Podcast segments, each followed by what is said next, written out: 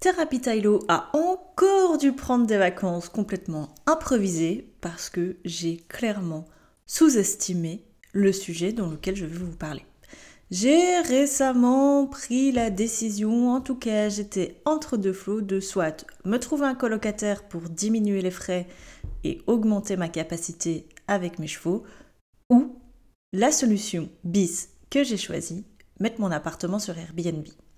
J'ai un très grand appartement, on va pas se mentir, et je suis en centre-ville, donc c'est un énorme avantage.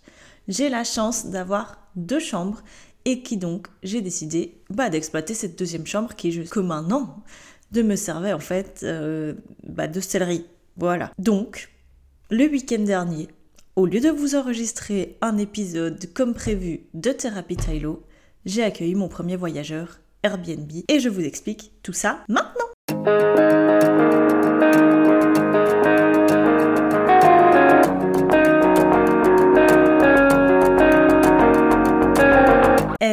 la team Tylo, j'espère que vous allez bien. Je suis remontée à bloc et les bonnes habitudes d'enregistrer le podcast le vendredi est de retour.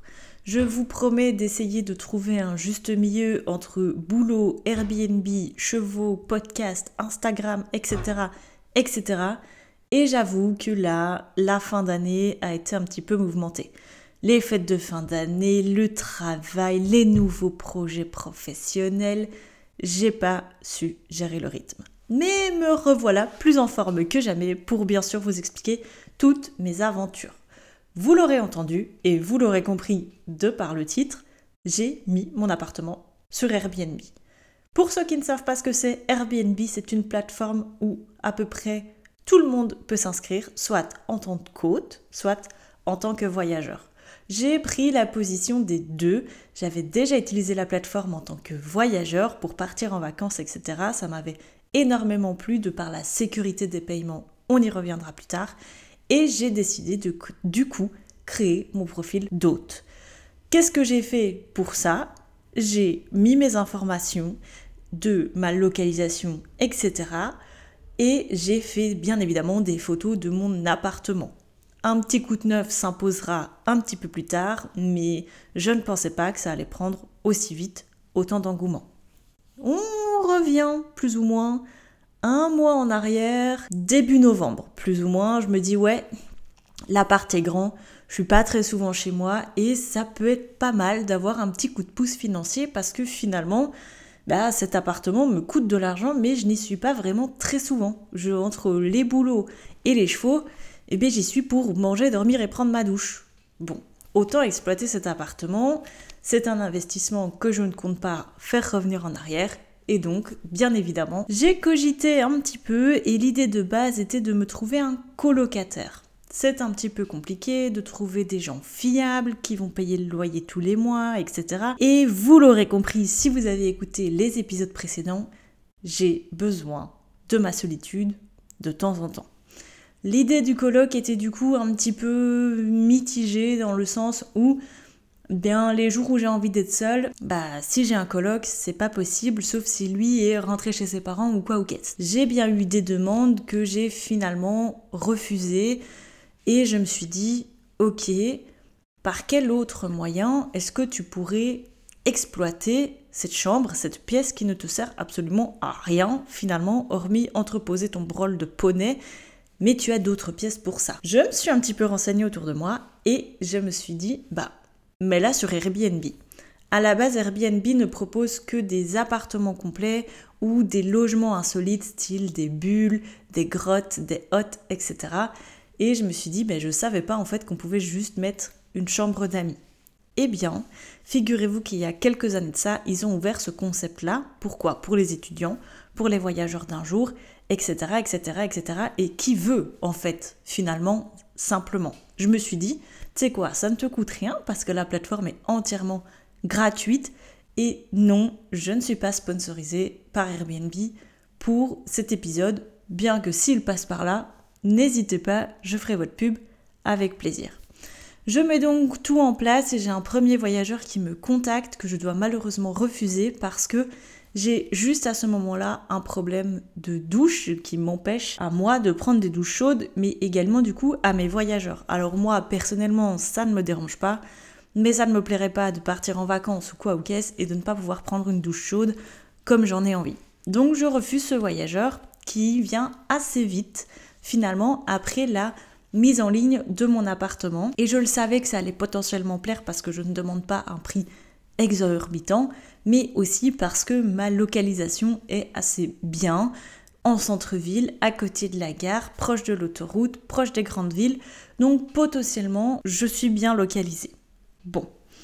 Après ça, j'ai un deuxième voyageur qui me contacte et qui me dit voilà, euh, je cherche entre telle et telle adresse, et je dis, bah ok, ok, ok, on rentre dans l'occasion, et la personne vient chez moi et tout se passe vraiment bien. J'ai jusqu'ici accueilli deux voyageurs coup sur coup, du coup, et les deux ont vraiment été euh, parfaits, donc euh, j'ai vraiment rien à redire sur ça. Il repart le dimanche matin, le lundi soir j'en ai un autre qui arrive, donc j'ai juste le temps de nettoyer, changer les draps, etc et la deuxième personne arrive. Ce qui se trouve que finalement j'ai eu des personnes qui venaient pour travailler. Et je trouve le concept super cool parce que moi je suis rassurée de ne pas avoir quelqu'un H24 chez moi qui pourrait potentiellement faire des dégâts. Et en même temps, je me dis, ben, vu les domaines dans lesquels ils travaillent, on n'a pas le choix d'avoir des gens clean. L'avantage vraiment énorme avec Airbnb, c'est que tu as le droit d'accepter ou de refuser. Tu peux aller lire les commentaires, voir un petit peu le type de personnage, etc. Et ce qui est génial aussi pour éviter toute discrimination, c'est que Airbnb ne dévoile ni information ni identité visuelle avant l'acceptation de la réservation, que ce soit de mon côté ou du côté des voyageurs. Donc c'est plutôt super cool, pas de discrimination et sécurité avant tout. Les gens ont mes informations personnelles, du coup mon adresse potentiellement pour arriver jusque chez moi, que 24 heures avant leur arrivée chez moi. C'est potentiellement rassurant parce que du coup, hormis les voyageurs qui sont déjà venus chez moi, les gens n'ont pas accès à mes informations personnelles. C'est quelque chose qui me hantait un petit peu entre guillemets avec la colocation dans le sens où ben, euh, les potes de machin, de chic, de chat pourraient potentiellement venir. J'ai pas envie que la terre entière sache où j'habite, même je suis euh, persona non data, je n'ai pas envie d'avoir 50 000 gens qui attendent en bas de chez moi et il y a d'autres gens dans le bâtiment. Ils ont besoin également de leur tranquillité. Voilà que le deuxième Airbnb est parti ce matin et j'avais envie un petit peu de vous expliquer ça parce que je trouve que le concept est vraiment très très cool. C'est sécuritaire. Les gens ont le droit de refuser ou de ne pas venir pour X ou Y raison jusqu'à 24 euh, heures avant l'arrivée. Donc, euh, je sais pas moi, tu réserves euh, des vacances à la plage et ton chat se casse la patte. Jusqu'à 24 heures avant l'arrivée, tu peux annuler ta réservation.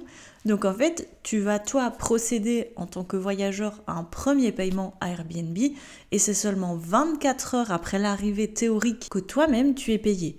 Les gens que tu accueilles n'ont pas tes informations bancaires. De nouveau, on est sur une sécurité plus plus. Quand tu es contacté par une personne pour avoir des informations sur ton logement ou autre, telles que tu mets à disposition, etc., que tu n'auras peut-être pas mis dans ta description, tiens à toi de ne pas divulguer tes informations ni bancaires ni personnelles. La plateforme est stricte sur ça, rien ne doit être dévoilé et Airbnb, en tant que hôte, ne vous demandera jamais de l'argent. Soyez bien clair avec ça, ne vous faites pas avoir si c'est le cas, c'est que votre plateforme aura été piratée. Je ne vous le souhaite pas, bien évidemment. Pour la suite, après tout ce cheminement, tu acceptes ou tu refuses le voyageur. Tiens à toi à aller vérifier si c'est un voyageur régulier, si il voyage beaucoup et quels sont les commentaires. 24 heures plus ou moins après euh, le départ de ton voyageur, libre à toi de laisser et un commentaire pour la plateforme et un commentaire personnel aux voyageurs. Tu n'es pas obligé, mais c'est quand même rassurant pour les prochains hôtes de voir ça s'est bien passé, ça s'est mal passé.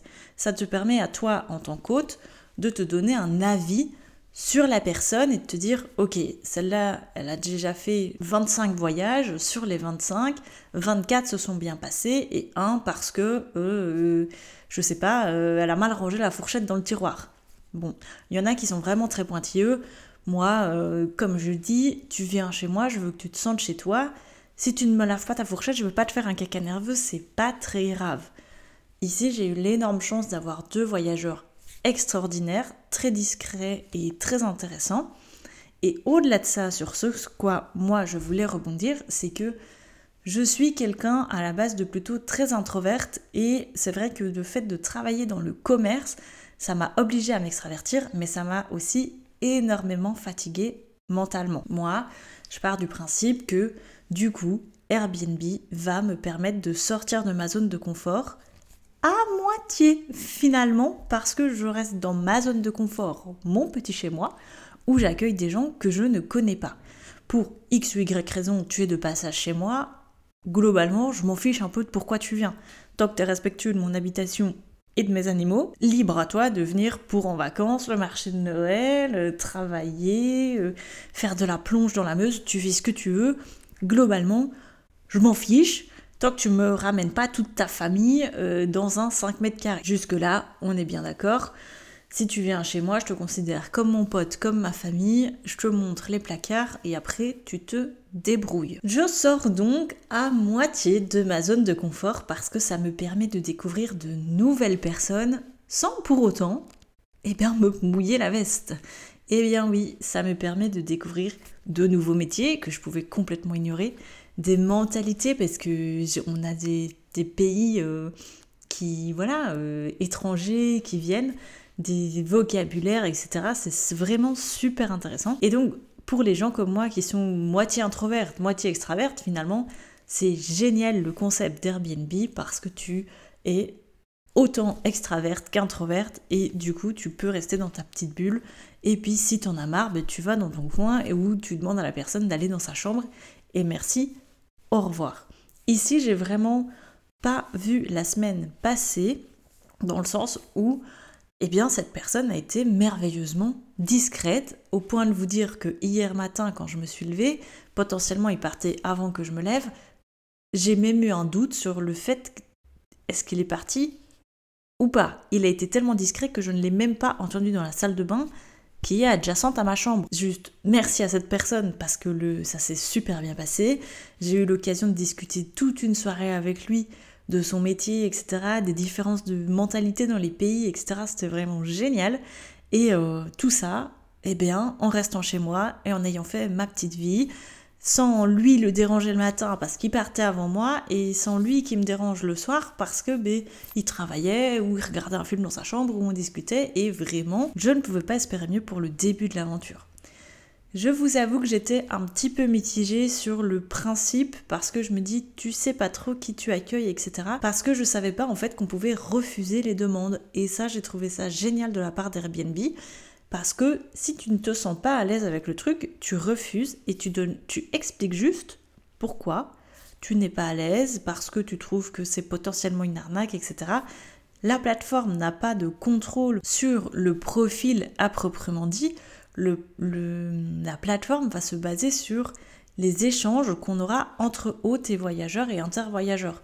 Du coup, eh bien, quand on a un doute sur la personne, libre à nous de refuser et de dire, ben voilà, je ne vous accepte pas pour X ou Y raison. La personne n'a aucune information sur vous, ni numéro de téléphone, ni adresse email, ni adresse, ni numéro bancaire, hormis éventuellement entre guillemets vous harcelez sur la plateforme et que vous pouvez également le signaler comme sur tous les autres réseaux, eh bien, libre à vous de continuer votre petite vie juste tranquillement. Ça, j'ai vraiment beaucoup apprécié. Alors ici, je me suis fixé un quota de 2 à 3 voyageurs par mois pour ne pas avoir tout le temps quelqu'un chez moi et je pense que je n'accepterai pas des voyageurs de plus de 15 jours parce que de nouveau, pour la même raison, je n'ai pas envie d'avoir tout le temps quelqu'un chez moi. Je n'ai pas envie d'accepter plus de trois voyageurs par mois aussi pour la communauté de mon bâtiment, qui n'est pas des gens qui défilent tout le temps, des gens différents, X et Y raison. Je trouve que c'est un petit bon ratio entre ce que je mets à disposition et donc l'argent que je gagne potentiellement et le bien-être de la communauté de mon bâtiment. Sachant que, hormis la cage d'escalier, nous n'avons rien en commun, j'ai quand même pas envie de leur imposer ça, c'est quand même pas super cool. Donc euh, voilà, simplement, si vous avez peur de sauter le pas, franchement, n'hésitez pas et à tout moment, vous pouvez couper votre calendrier. C'est aussi une spécificité, c'est que vous choisissez les dates où votre logement est à disposition. C'est-à-dire que ici, moi, j'ai eu mes deux voyageurs première expérience. Tout le reste du mois de décembre, j'ai mis en indisponibilité. On peut cependant toujours me faire une demande d'information et dire bah finalement ok j'accepte, mais potentiellement je n'aurai pas de demande parce que selon le calendrier de mon Airbnb, mon appartement n'est pas disponible, il n'est disponible qu'à partir du 1er janvier. Alors j'ai envie de vous dire, sautez le pas parce que ça ne vous coûte pas d'argent, mais potentiellement ça vous en rapporte. N'oubliez pas que tout argent rapporté sera taxé, mais vu l'expérience humaine, qualitative que ceci apporte, franchement, sautez le pas. C'est le seul conseil que je peux vous donner. Probablement que vous n'aurez pas d'autres épisodes expliquant les Airbnb, mais si vous voulez plus d'informations que ça, bien évidemment, vous savez où se trouvent mes DM, que ce soit sur TikTok ou sur Instagram. Et d'ailleurs, si ce n'est pas encore fait, je vous invite dès maintenant à aller nous suivre. C'est Madeline et Tylo. Et on se retrouve dès la semaine prochaine pour un nouvel épisode de Thérapie Tylo. Ciao